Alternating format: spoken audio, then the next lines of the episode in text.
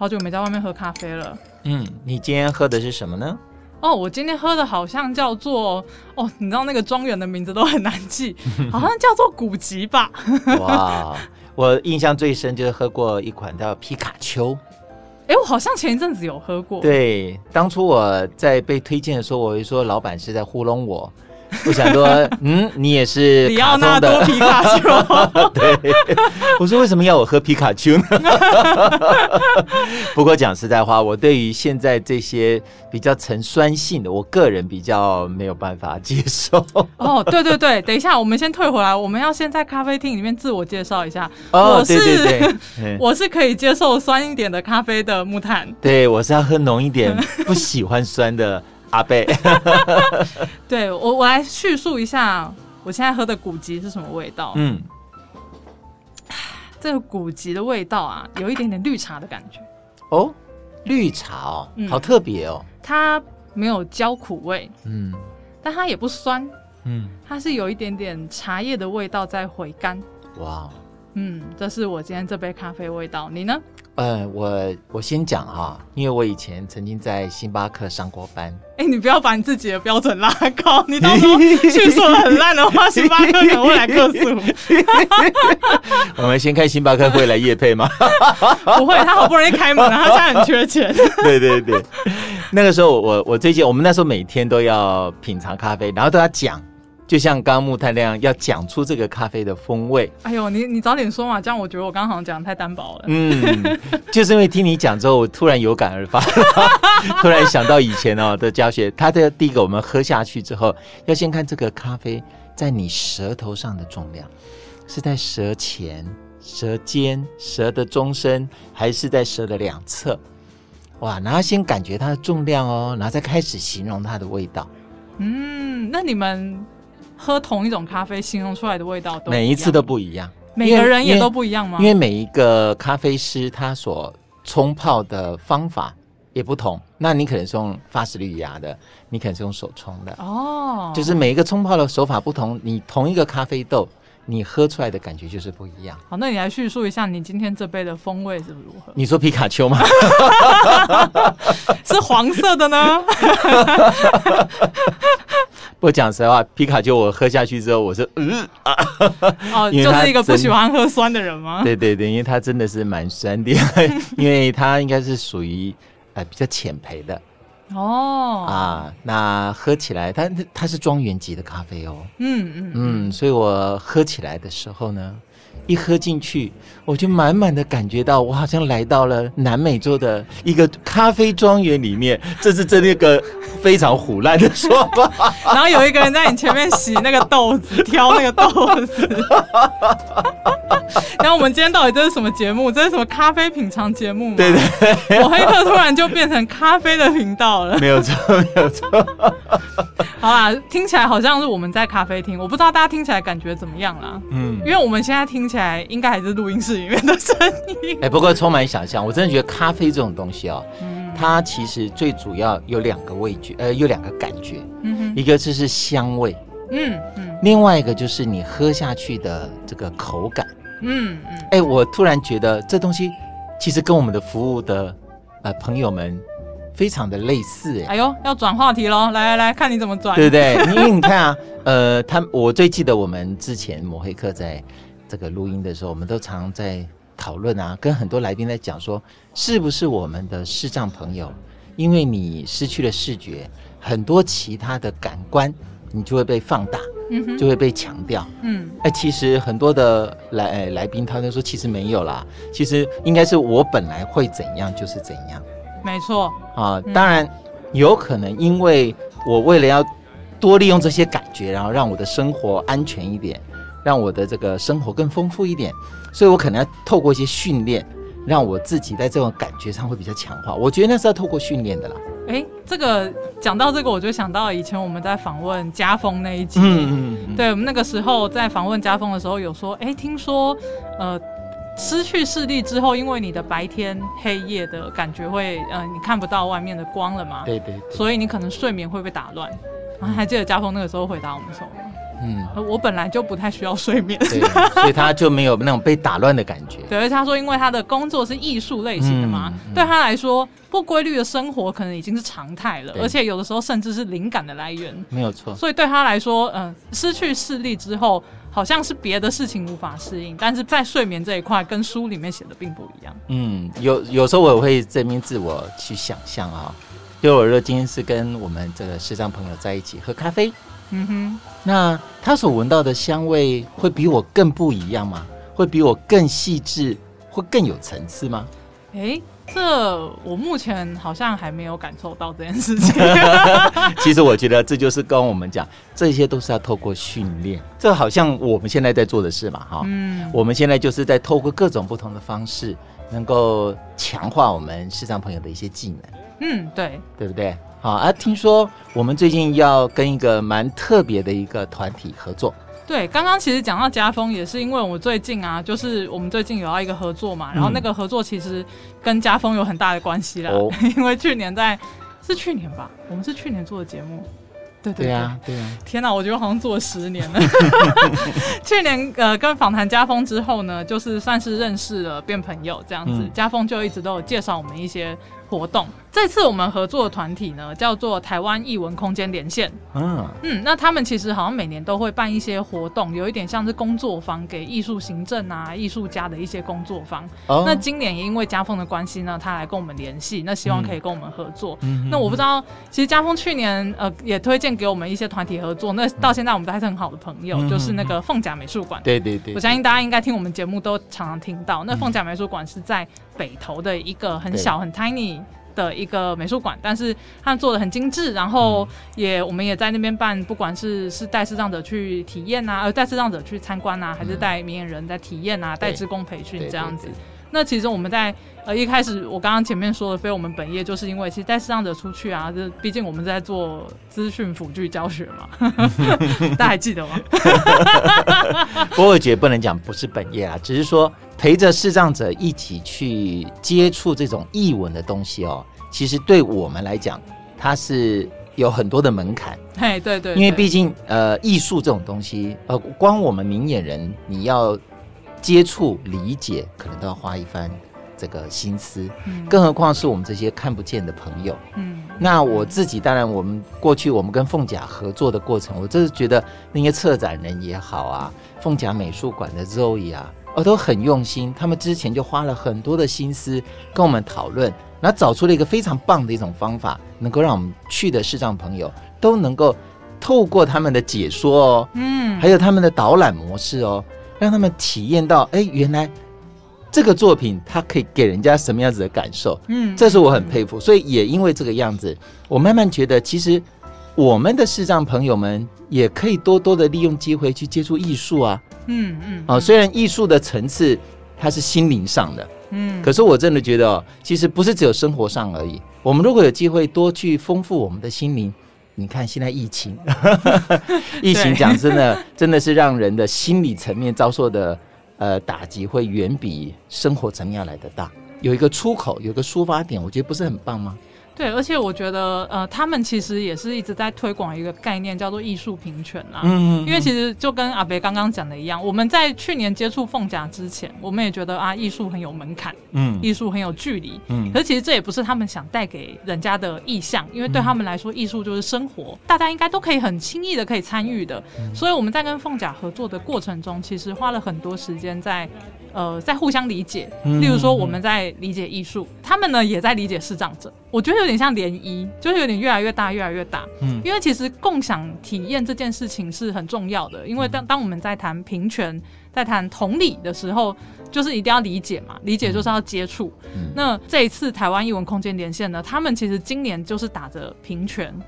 就是他们是希望说，不管什么障碍的人都可以来欣赏艺术，哦、所以呢，他们今年也来找我们了。哎、欸，很棒啊！哎、欸，不过这真的一波多折，因为 其实我们大概五月多就要合作了吧？嗯、没有错。结果没有想到呢，就疫情了。嗯、那疫情其实对他们来说也是很大的挑战啊。嗯、那我们那个时候大概疫情过了一两个月之后，他呃，超过一个月吧，三级过了一个月，他们才又写信跟我们联系，嗯、因为他们说他们决定要办线上的。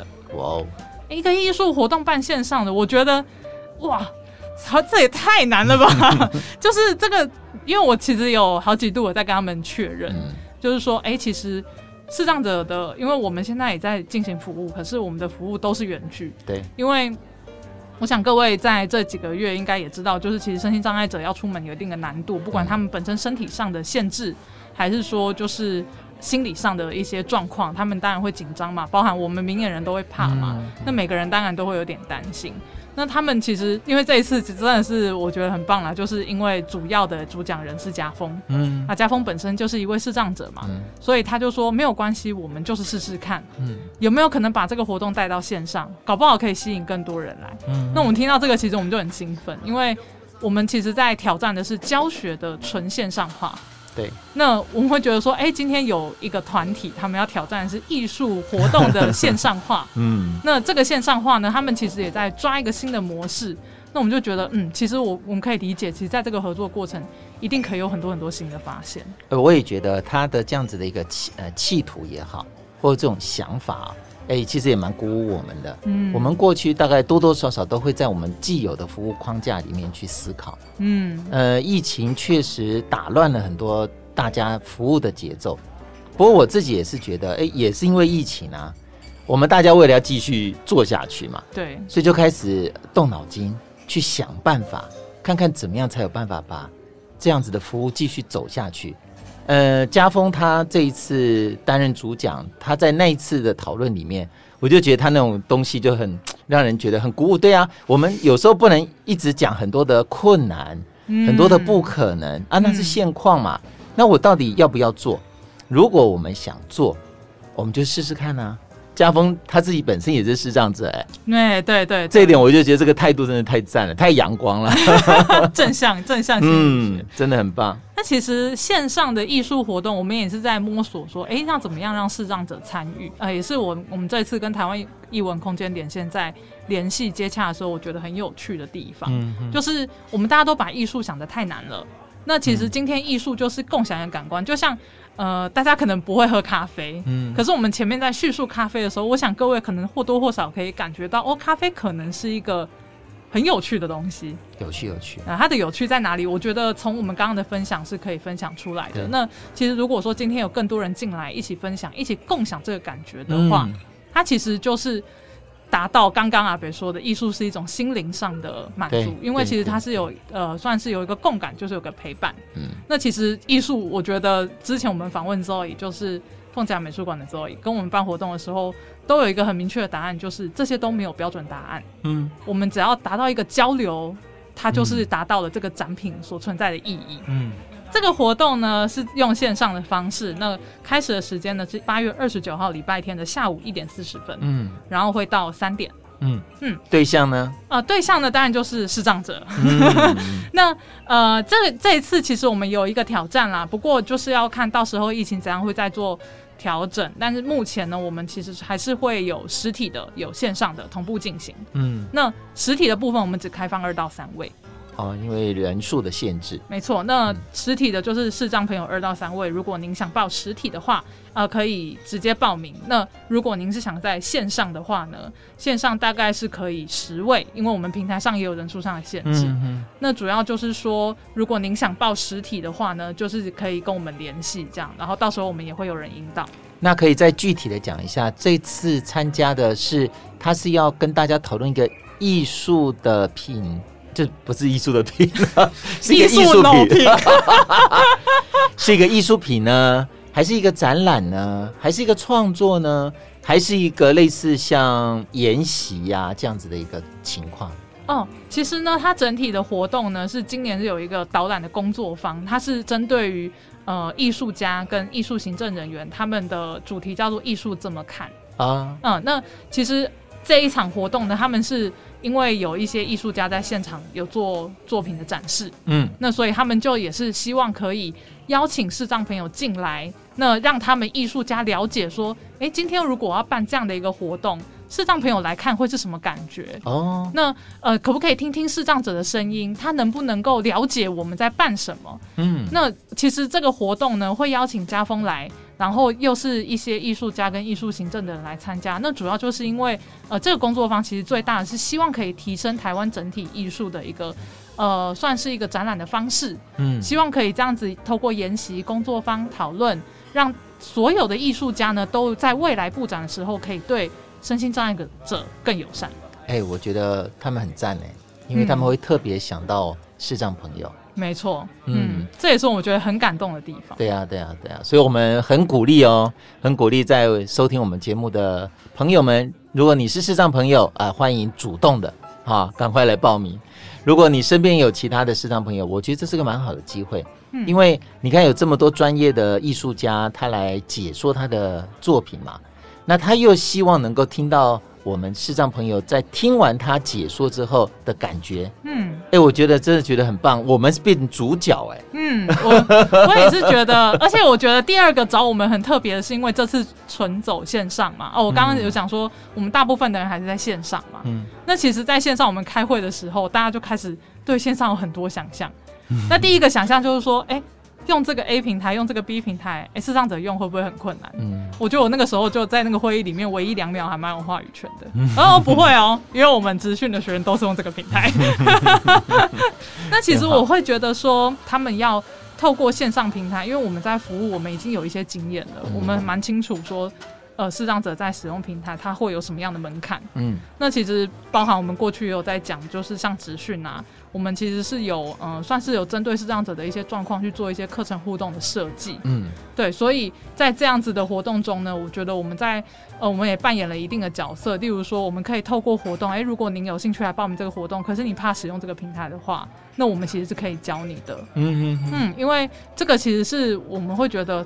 不管活动是什么，终究你还是逃不过在线上的时候，你一定要使用资讯的工具来作为一个媒介。当然啊，对。那我们其实一直在扮演的就是教导你如何使用这个媒介。嗯。当你学会了媒介之后，你就可以参与更多更多不一样的活动。嗯。对，那这个才是我们希望可以达成的。不管是艺术平权、资讯平权，其实都是要会使用这个工具之后，那视障者才可以再参与。嗯，没有错。你去想哈，呃，我们就是。手上有一个钥匙，嗯，来帮我们视障者把这个通往这个资讯跟艺术的路打开。没有啦，现在现在已经电子卡了，北标的钥匙，把它感应卡好了。人家 Gogoro 已经对不对？感应卡好了，因为因为我的年代还有钥匙。好像有没有说我们手上有个铁丝？哎，铁丝那就不是这一行的。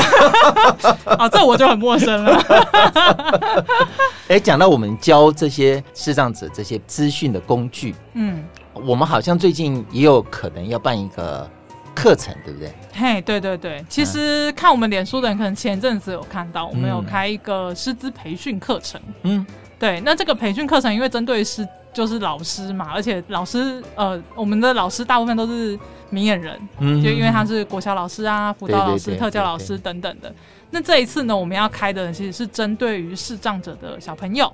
嗯嗯，那当然老师跟家长还是可以配的。为什么我要特地强调呢？因为呃，这个课程的内容呢，其实跟还有跟我们做的方式会跟以往比较不一样。哦，说说看。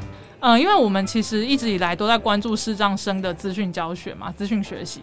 那其实，在以前大家听到的，可能是我们是希望视障者、呃、视障生啦，就视障小朋友，特别是视力不是那么好的小朋友，他们呃可以学用键盘啊，可以学用 NVDA 啊，可以对资讯设备有一个基本的概念。结果我们发现，哎、嗯，等到升三级警戒，然后停学不停课。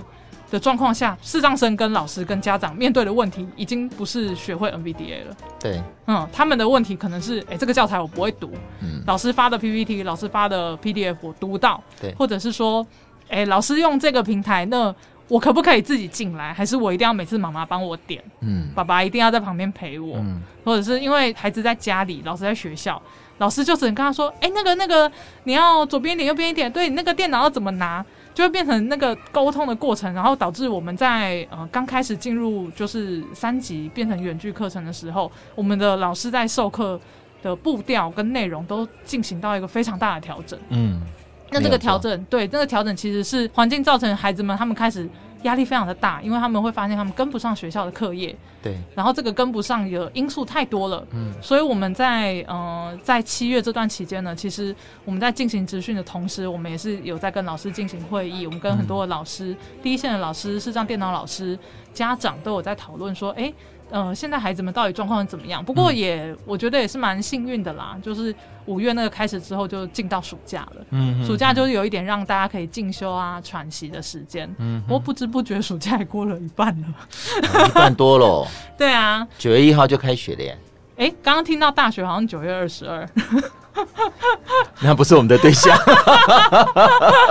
对啊，那其实过了一半之后，我们也觉得，哎、欸，是差不多时候了。嗯、那趁着孩子们还在休息，或者是说压力可能还没有这么大的时候，或许有一些基本的概念，或者是有一些困难，我们可以把它解决掉。嗯，可能没有办法治本啊。所谓的治本，就是说我们可能没有办法保证说所有的呃网站啊，或者是一些工具，它都可以无障碍使用。嗯，但是至少可以有一些替代的方式。对对，或者是说，呃，家长跟老师比较知道说有什么样的调整，可以至少满足他某一种程度上的自学的呃一些资源。嗯嗯嗯，那可以跟大家稍微讲一下我们上课的内容吗？呃，目前的安排是 focus 在 Google 哦，例如说 Google 的 Google Drive 怎么使用，嗯，Google 很重要怎么使用，对对对，那。呃，还有就是文件的阅读，嗯，那文件阅读当然有什么 Word 啊、PowerPoint 啊，因为这个是可能写作业还是老师上课的时候，尤其是老师上课，嗯。嗯，老师上课最多都是用这些东西，嗯，那再来就是 PDF。啊，对对对，因为很多的出版社，他们可能下载的教材是 PDF，没有错。那我们其实现在也是在搜集资料，因为其实有一些教材啊，它可能是我们也不太清楚是孩子的基础能力问题，嗯，还是说呃他在使就是这个 PDF 设计是不好的。嗯、那如果不好的话，我们可以用什么方式去解决？我们也正在讨论。对，对，对，对，那这个课程呢，因为是开在假日啦，主要是因为我们平常有职训的课程要上，嗯，对，所以我们就选在假日的方式。不过我们目前还在思考说。会以单元形式的，那是要呃，就是看大家的时间，可能可能是连两个礼拜六，或者连四个礼拜六这样子。对，要看我们小朋友的需求。对、嗯，因为有的小朋友可能特别需要学一下 Google Meet，嗯，因为学校老师是呃远距教学，大部分都用 Google Meet。对对对。哎，那他可能有一些，反正就看他的需求啦。所以我们会特别把它拆成单元。嗯，哎，也就是不是说哦，我一系列的课程好像大家都要学。嗯，我们就是以这个服务者的需求做导向。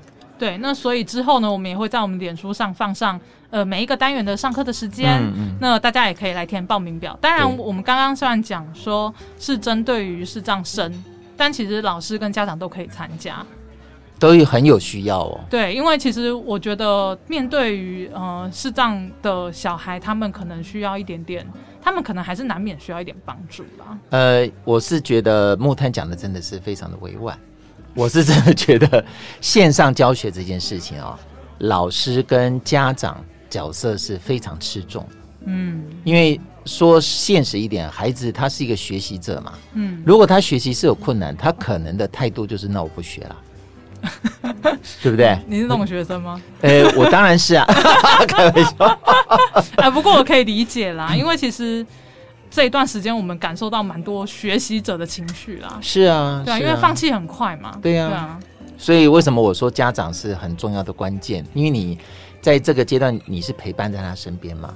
所以如果说他不会的东西，你可以透过一些简单的学习。嗯，你可以在旁边就直接帮他解决或克服，或者教他提醒他一下就够了。嗯，哦，那我想这个孩子他就有我往下继续走的动力了。哎，讲到这边像是个团课啦，因为毕竟是算是有一点点大补帖的感觉，就是说，哎，今天我就是有一点像是充电。那其实如果你要深入的学习，你当然免不了要一对一。嗯，那我就想到，其实我们现在在。把课程转为线上啊，就是我们第一线的工作人员最常听到的就是啊，我学不会，嗯嗯，然后我觉得我跟不上，嗯、我不会怎么办？嗯，那其实，在疫情前啊，我我对有有一个个案跟我讲电话的时候讲的一句话印象很深刻，嗯，就他就跟我说，呃，我对你这个课真的很有兴趣。那个时候我们就是希望可以邀请他来咨询嘛。嗯、他说我对你的课真的很有兴趣，可是你可以懂我吗？你可以懂如果今天呃我学不会，然后旁边没有老师。可是我没有人可以教我怎么用电脑，可以没有人可以解决我的问题。我现在真的好怕挫折哦，你你可以懂我现在很怕的感觉吗？嗯，所以很抱歉，我我觉得这个课真的好好玩，我好想上，可是现在的我没有办法。嗯，那这个这个焦虑，其实，在我们直到现在在做实训，我们依然还在面对。是啊，对，那我们能做什么？就是跟他说没有关系，你不会，我就是教你教到会。嗯，嗯可是。呃，基本上不会是我们教啦，因为我们不会。应该说，使用非视觉的方式不是我们的专长，嗯，那我们就会拜托老师帮忙嘛。那就会变成，呃，我们花费了蛮多的时间跟蛮多的资源在这样的状况下。是啊，嗯，因为其实真的不会到每一位学员都是这样，而且呃，可是我们看到其实是学员们也用自己的呃力气去解决这个问题。但是真的没有办法，他们真的没有办法克服。那那个没有办法克服，现在是最多就是因为一个人在家里，他没有办法用其他方式去解决的时候，是那个无力感。我想大家应该多多少少曾经有过这样的经验了。我我我真的觉得这就是其实线上学习对我们的一个呃冲击。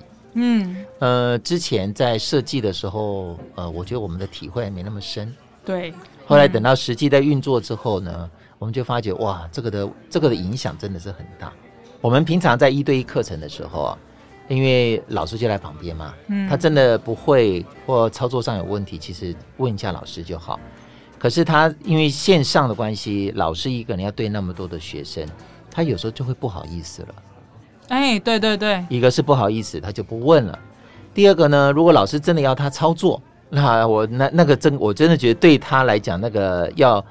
要忍受的东西是很多的，要调整啊，不能讲忍受，要调整心态的部分这样。因为第一个，你可能不会，你原来可能都没有讲，那你现在突然要做了，然后做，那你就要你没做好，老师可能就是不是上次有讲了吗？这样，天哪，当然是比较值得老师啦。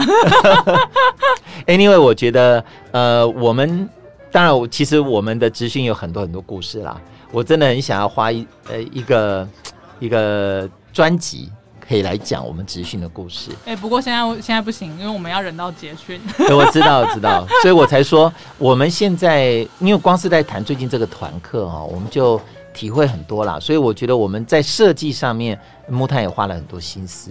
他现在这几天也都在跟老师在准备要上课的老师在做沟通，看要怎么样来设计一下课程。其实，呃，说花心思真的是。也不是只有我啦，应该是讲说，呃，很多东西以前啦，以前我们的教学的方式，我们可能就是有个目标，请老师备课。因为其实说真的，这些东西我们也没有办法去安排课程，我们也没有这么理解。是，而且就是过去我们在呃，包含我们在跟其他。呃，视障的家长是就是视障生的家长啊，还是我们这样在节目里面在说明的很多东西，嗯嗯、都是我们必须要去请教老师嘛。是就是说，哎、欸，以前您的教学经验的东西怎么样？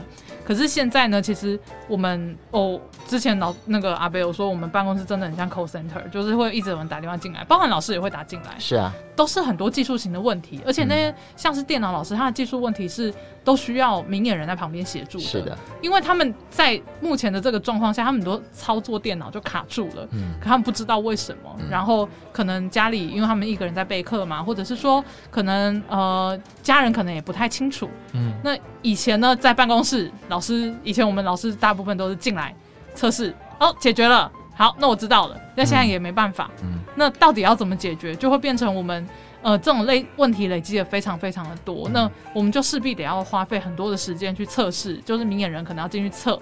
然后要去理解，然后要要试着跟老师讨论新的教法。这也是为什么现在我们的不管团课啊，还是活动啊，包含这样艺文空间连线这样的活动，其实我们都必须要一直不停的试错，然后去分享一些经验。嗯，对，例如说像艺文空间连线的活动，我们就必须要去讨论说，那你们在这个活动中需要带什么样的互动？那我们就要去，例如说我们去分享我们资讯的做法，对，或者是说。如果今天有陌生的视障者进来了，嗯，那我们必须要把资讯的做法去教他们怎么用。是啊，因为呃，最怕的就是视障者他自己没有完全不清楚，没有人协助的状态下自行摸索。因为第一个就是他的挫折感会非常的大，嗯，因为他试不出来嘛。嗯，那第二个就是他可能花费的时间会比较多。那会不会他前面没有准备，结果他活动的过程中，哎，没有跟上，那那个失落感就很惊人哦。呃，而且也有可能让整个的 tempo，嗯，都会跑掉。嗯，嗯呃，很多人可能会觉得说啊，不用不用那么紧张嘛，你就去尝试就好了。但是，呃，终究大家还是不要遗忘，就是说，他们就是视障者，是那对他们来说，他们就是有一个障碍，他不像是我们可以。透过一些方式，透过很多的感官去解决一个问题。是的，对，因为他们的本身的资讯可能就会比我们还要再稍微落后一点点。嗯、那呃，我来做个比方好了，前一阵子有一位个案来申请那个来使用那个外外送平台的 APP 跟那个网站资讯，嗯，我就跟课嘛，嗯、因为我想要知道怎么上，嗯，你就觉得那个跟课内容啊，没有人听了应该会觉得这么简单的东西。怎么会不知道？就是设定住址啊，嗯、然后设定设定设定呃要听什么餐啊，然后要不要餐具啊，什么什么。嗯、那那个时候有一件事情，老师跟学生最有共鸣，嗯、就是呃 A P P 的平台住址常常会定位会错。嗯嗯，嗯这件事情阿北之前知道吗？我知道。那你都怎么发现的？我怎么发现呢、啊？嗯，我不知道哎、欸，我没有特别的去注意这件事情。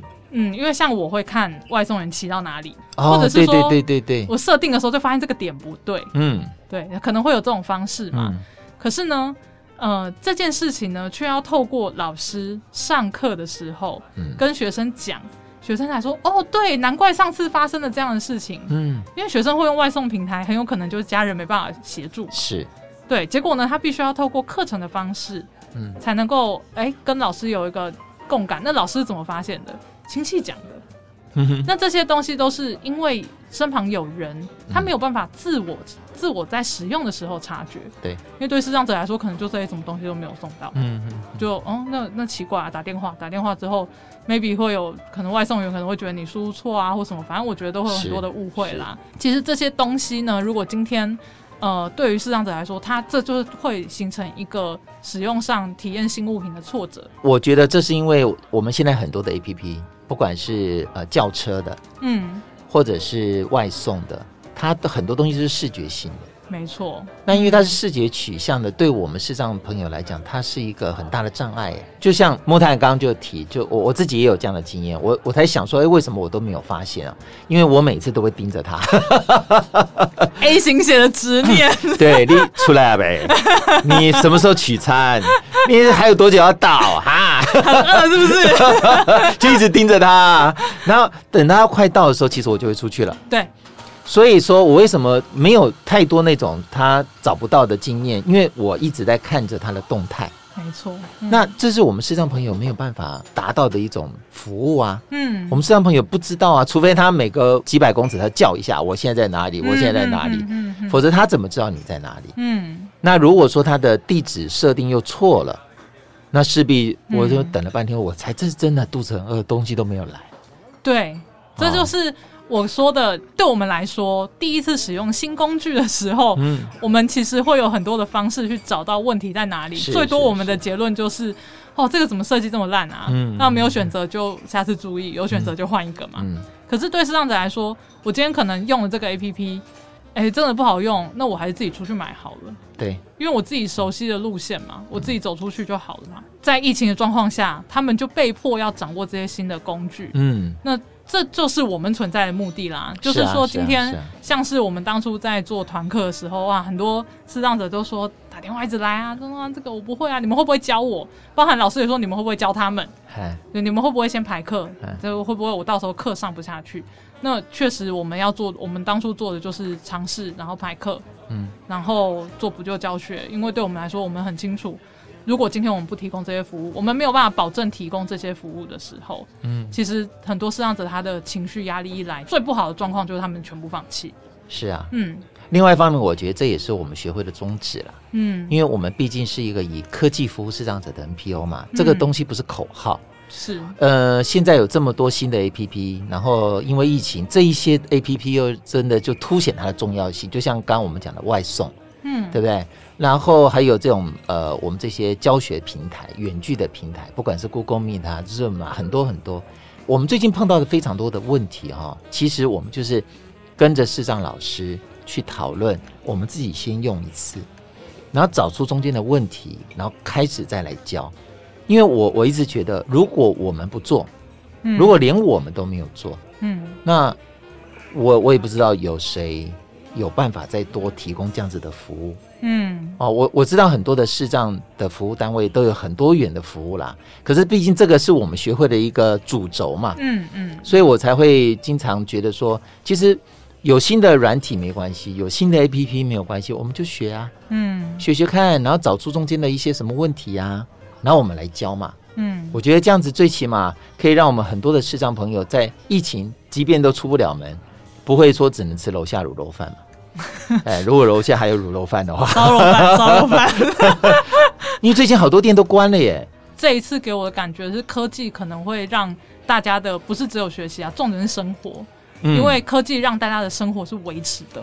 呃，而且在这两个多月，嗯，呃，其实电商的生意是。大幅成长哦，对啊，我朋友在货运公司工作说，说都没有办法休息。嗯，其实就像英国的紫色经济学的那种说法，嗯、其实我们视障朋友，如果你能够好好教他，嗯，他一一定是最佳的消费者啊，嗯嗯，嗯，对不对？好、嗯哦，为什么我们？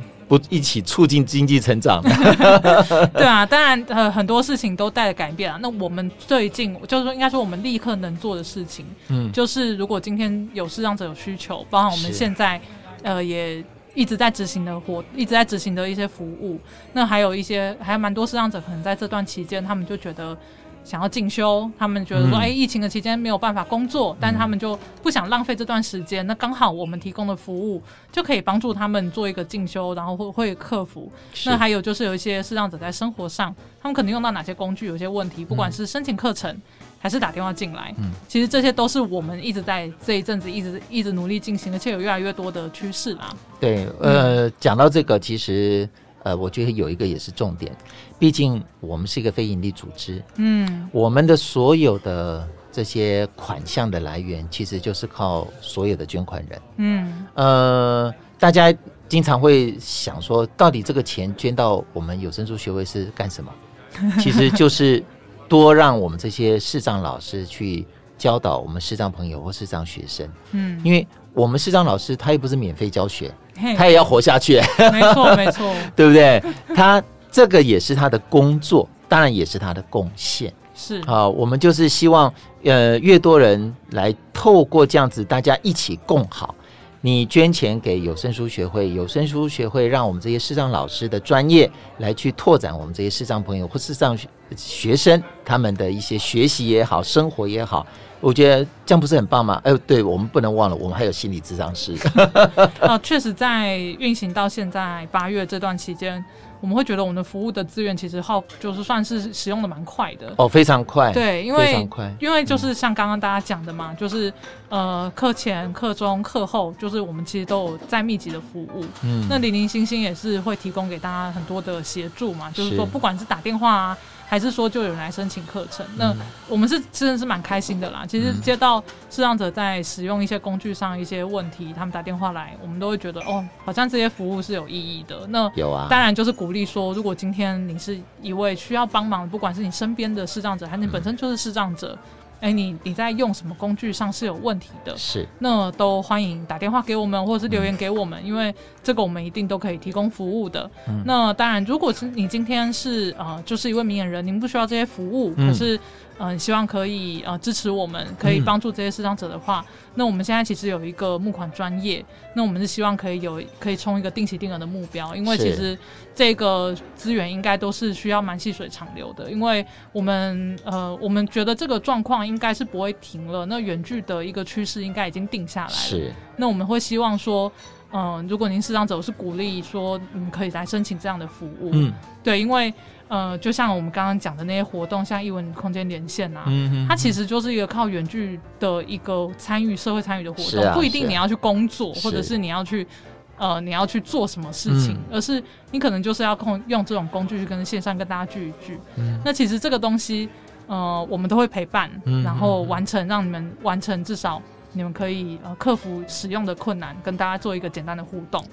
那我觉得在疫情期间，这都是很好的一个心理支持啊。那可以让听众朋友知道这个捐款专业在哪里呢？啊，捐款专业，呃，请大家就是上脸书啊，脸书，麻烦上脸书，啊，搜寻我们有声书学会。对，搜寻我们有声书学会。那我们其实很多的成果都会放在上面。是是是。对啊，因为我想。呃，这也是我们一直想要让大家知道的，就是说，其实呃很多活动我们都我们是在进行的，就是我们每一分钱真的都会用在这个这些活动上。其实我们过去都是有申请一些补助嘛，不过因为疫情的关系，其实当然有很大的改变，那我们就会觉得说，我们其实有一点算算算是算跟学生说，哎，您可以。不用不用担心，我们会陪你。但是我们回头就看说，干时数不够。我刚刚那脏话，对，刚刚那个要剪掉。哎、欸，不过这就是现实啊。那我们会觉得，其实就跟上个礼拜我们访问那个精灵总干事，他就有讲说，其实是长久的陪伴是很重要的。是。那如果说您心有余力，在这个疫情的状况下，还可以在呃多位。公益团体做点什么？那我觉得可以，真的可以考虑，就是用定期定额的方式捐款给我们。嗯、是。那当然一笔也是 OK 的，小额也可以。就是对我们来说，其实呃，只要有多一点点资源，那就真的是可以再帮助视障者多一点点。好了，这就是这个礼拜的瞎聊。那我们就是宣传我们有两场活动，嗯、然后还有就是我们有一些募款的活动，也欢迎大家来参加。对。那呃，无论如何呢，请大家在这段期间呢，还是身体保重。然后我想，就是任何有关于身心障碍者的议题，我都希望大家可以跟我们一起关注。没错。那我希望大家都可以平安度过这段时间。好，嗯。最后，呃，这杯咖啡喝完了，我可以再喝一杯。你可以再喝一杯。好，再喝一杯，再喝一杯，到底要喝几杯？好，一杯一杯又一杯，就感觉不像在喝咖啡。好，谢谢大家哦。好，那我们要去结账了。至于谁要结账，我就不知道了。我们要用 Line Pay，我们有申请 Line Pay 哦。对，我们申请 Line Pay。好啦，那我是主持人木炭，我是主持人阿贝。那我们下礼拜见喽，拜拜。拜拜本节目录音设备由正成集团赞助，阿贝木炭录制，泼猴后置。我们是以科技服务视障者的有声书学会。